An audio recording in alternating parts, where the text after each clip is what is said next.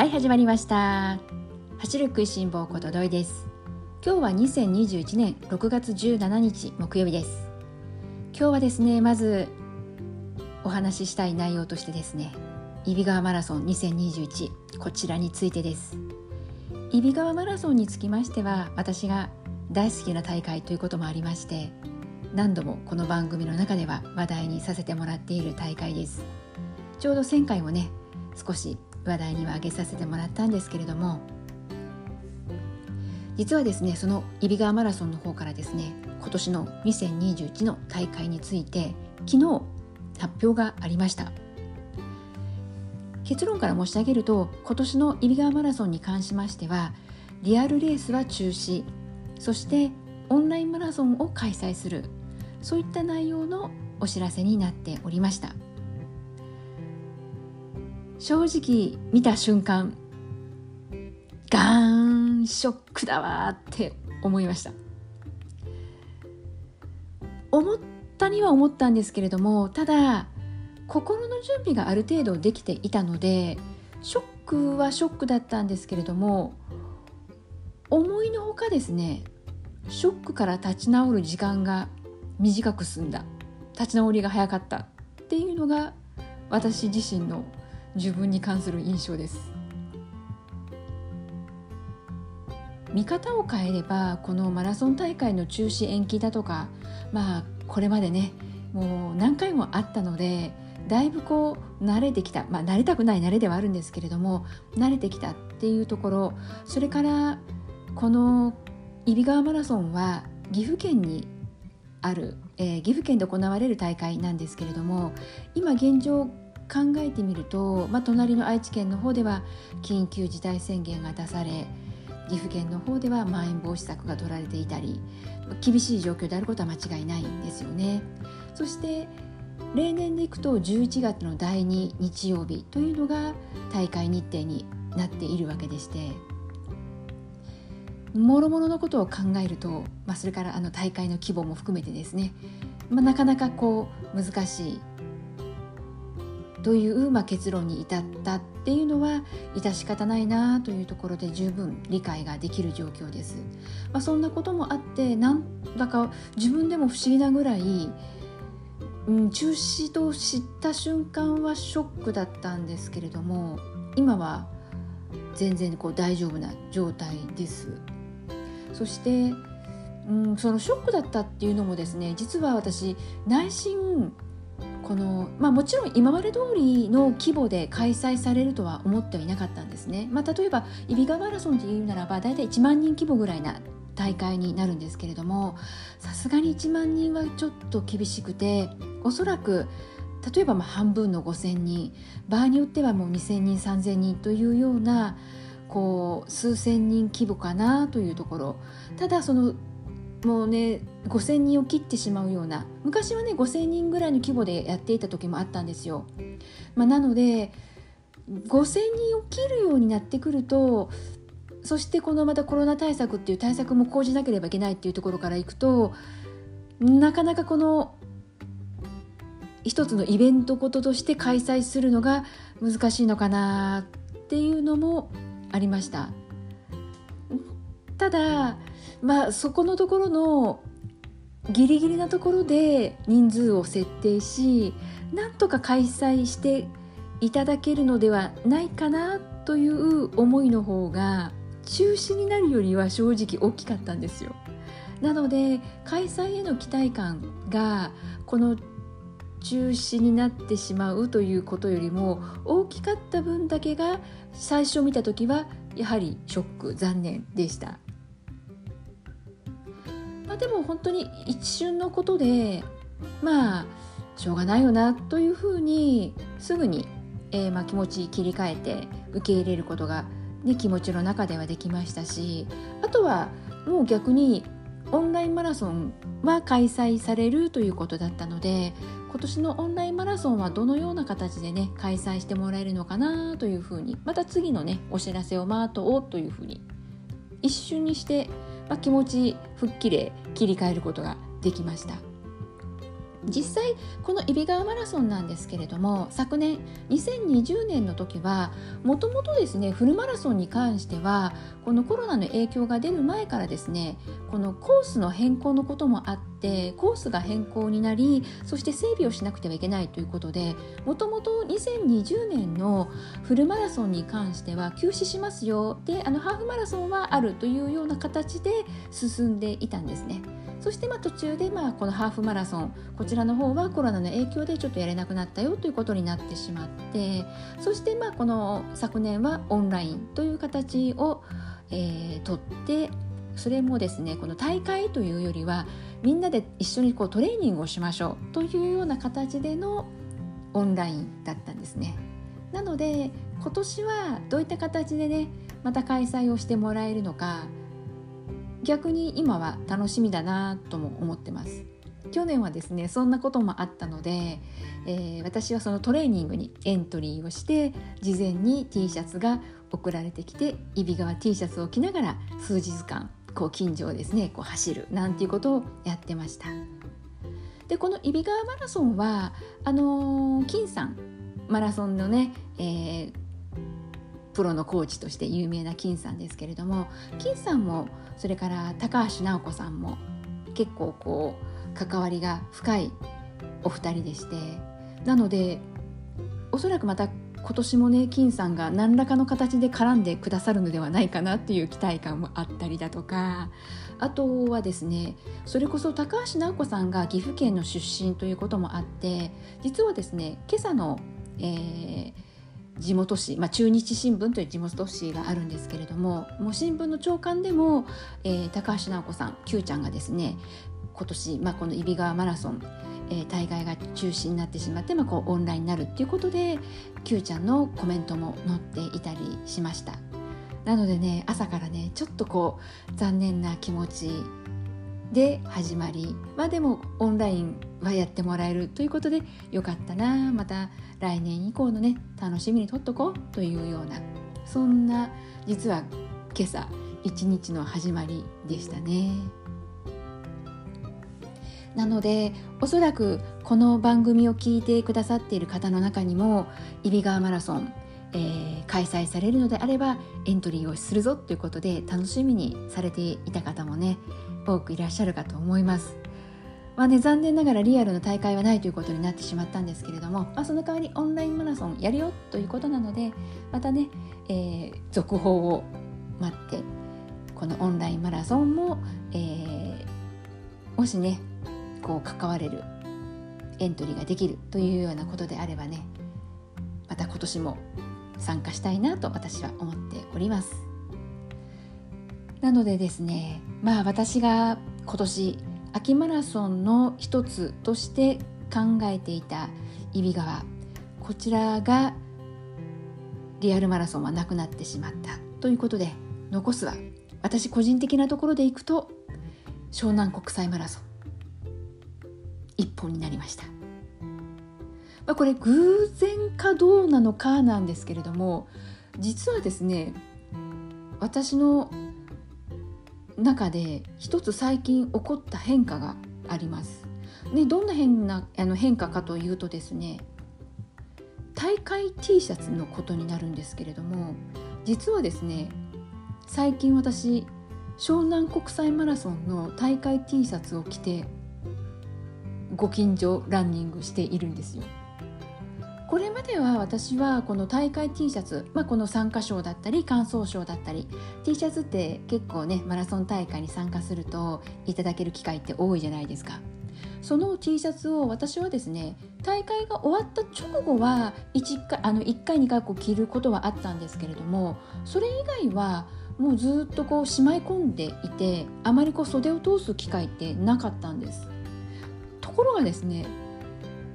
何の前触れもなくというかなんだかですね湘南国際マラソンをのその T シャツなんですけれども着て最近走ってまして最初なんとなくふわっとした感じで着始めたは着始めたんですけれども最近はですねちょっとこの2021年の大会が無事開催されるようになんならばこうリアル大会でというところの願掛け的なところで来ていたんです。なのでまあねあの結果出てしまった今更遅いんですけれども揖斐川マラソンがこのようなね形になるのであれば湘南国際マラソンの T シャツだけではなくって揖斐川マラソンの T シャツも着て走っておけばよかったなって思いましたでなぜこの湘南国際マラソンの T シャツだったかというとなんとなく私の中で揖斐川マラソンは開催されるんじゃないかという気持ちがまあ勝っていてで湘南国際マラソンがなんかちょっと怪しい気がするというような思いがあってですねそれで大会開催の願掛けでここ2回ほど連続してこの湘南国際の T シャツを着て走っているんですよ。なのでちょっとですねしばらくの間この湘南国際マラソンの T シャツをちょっと着ることをですね続けて願掛け強化してみようかなと思っております。ねまあね思いが願いが通じるといいんですけれどもまあこればっかりはね本当なんとも言えないのでなのでねまあとにかく待つしかないよねっていうところですよね。そしてねまたこの揖斐川マラソンに関しましてももちろん、えーまあ、今年はね中止という形にはなりましたが大会そのものがねなくなるっていうわけではないですよね。他の大会ももちろんそうなんですけれどもまた時が来ればまたねこういった状況が収まればえー、形はもしかしたら変わるかもしれないけれども大会そのものはね時が来ればまた戻ってきますからそれまでね楽しみに楽しみに待っておけばいいというねそれだけの話というところで私の中ではですねもうすでにちゃんちゃんということでなっております。まあとりあえず揖斐川マラソンに関しましては、えー、こういう結論になってしまったのでまずは今度はですねオンラインマラソンがどういった形で開催されるのか。こちらの方は開催することはねもう決まったかなということなので楽しみに待ちたいと思います。そして湘南国際に関しては、ね、時期がもしかするとちょっとこうずれてしまうのかどうされるのか。ね、また引き続きね湘南国際マラソン T シャツを着て走りながら待とうかなと思います。私の場合は、うん、このエントリーどれでもいいかというとですね決してどれの大会でもいいよというわけではなく距離はフルマラソンそして、えー、行動を走りたい。このいわゆるこの周回コースではなくて行動を走らせてもらえる大会に出たいっていうのがあってですね。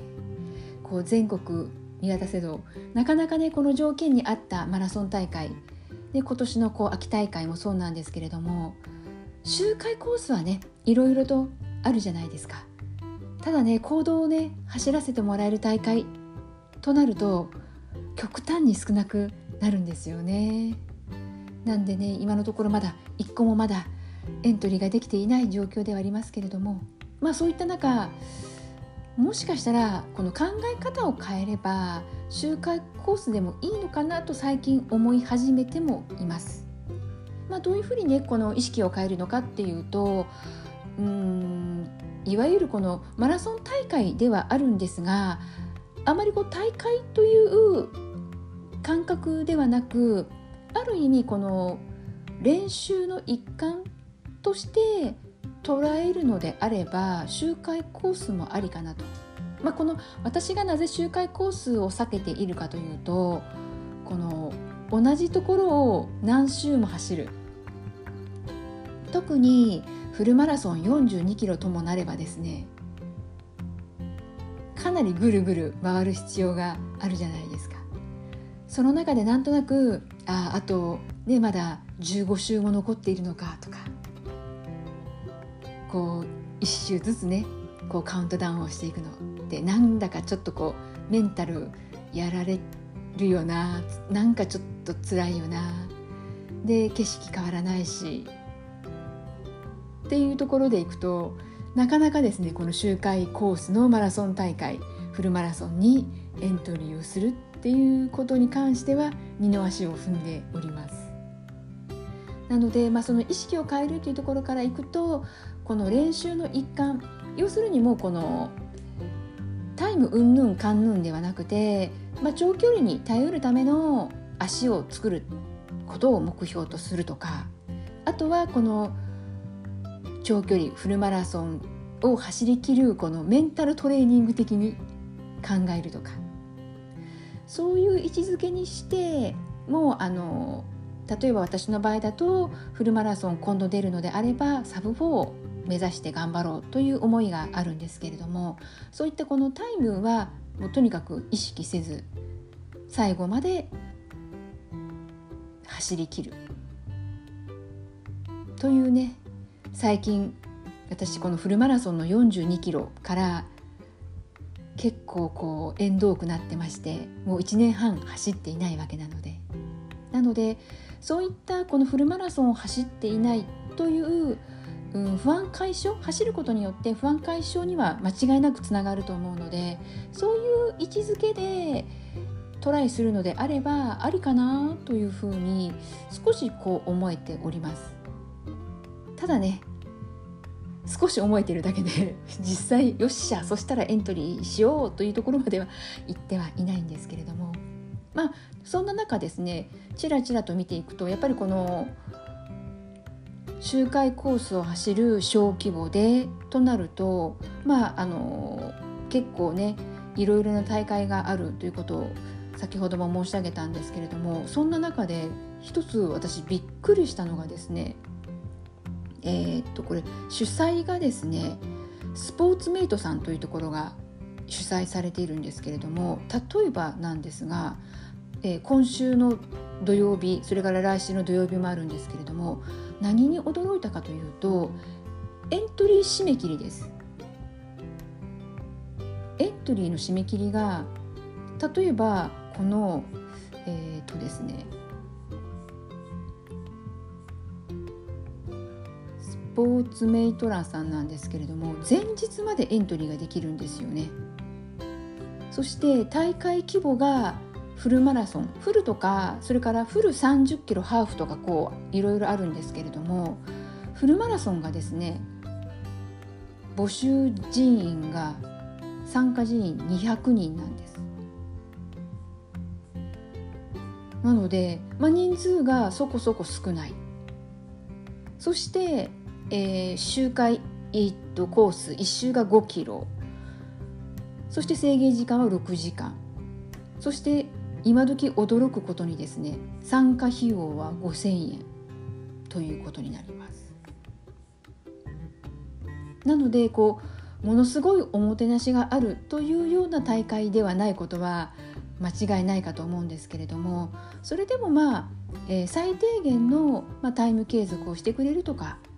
あとは保険に入っているよとかトイレがあるよとかそういったことはあの準備してくださっているようなので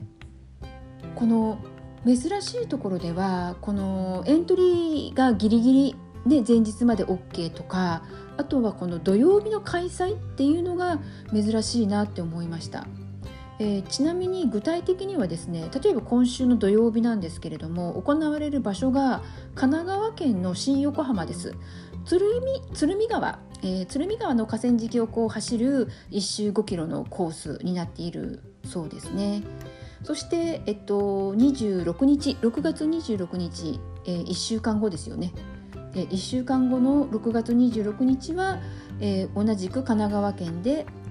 川崎市になります。そして、えー、走る場所が、えー、多摩川です。多摩川の河川敷。こちらも1周5キロのコースで全く一緒ですね。人数も2000、えー、200人ということでで参加費も5000円。ということになっているのでなかなかこう1人で42キロ走り練習ね難しいよっていう方でね、えー、近くにお住まいの方はこういったあの、まあ、気軽にね前日まで受付してもらえるのでポッとこうトライしてみるっていうのもありかと思ってですねちょっとこう私が住んでいる愛知県もね探してみたんですけれどもさすがに愛知県のところでこのスポーツメイトさんは開催はされていなくてですね。なのでもっともっとこう探していくとやはりこう規模が小さくなればなるほどなかなかねこう見つけにくい状況にはなるかと思いますので。なのでまたねちょっとこういう小規模で気軽に参加できそうな、えー、しかも距離はフルマラソンというね何かこう大会見つかったらですねご紹介したいなとも思います。なんで本当ねこういうふうに見ていくとやっぱりこう足作りをするというところでは、まあ、このエイドでねこの飲み物とかのこのサポートはしてもらえるということなのでこういったお気軽な大会っていうのを活用するのもいいかもしれないですね。そして何よりもこのフルマラソンをこう何年も走っていないという不安から解消されるっていうそれだけでも本当こう次につながるというか本来ね走ってみたい行動を走るフルマラソン、ね、ここでこう変にね不安感を抱えながら走るよりはいいのかもしれないそんな風にね最近は思い始めております。なのでもしこの番組聞いてくださってる方の中でこういった周回コース1周がねもう下手するともう2キロ3キロっていうコースもあるじゃないですか。こういうねこうショート距離の周回コースを何周もぐるぐる走った42キロご経験あるよという方お見えでしたら是非感想を聞かせてもらえると嬉しいなと思います。えー、そしてですね今日は、まあ、6月の半ば過ぎたというところで、まあなうん、最近ちょっとね恒例になりつつありますけれどもえー、後半突入6月もね後半突入ということでそろそろですね皆さんの今月6月の走行距離どうでしょうか？順調に進んでお見えでしょうか？ちなみに私はですね6月も月間の走行距離は100キロ目標に走っております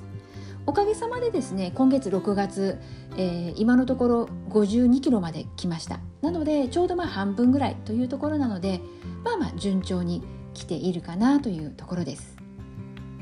まあね、今週、えー、ここ愛知県なんですけれども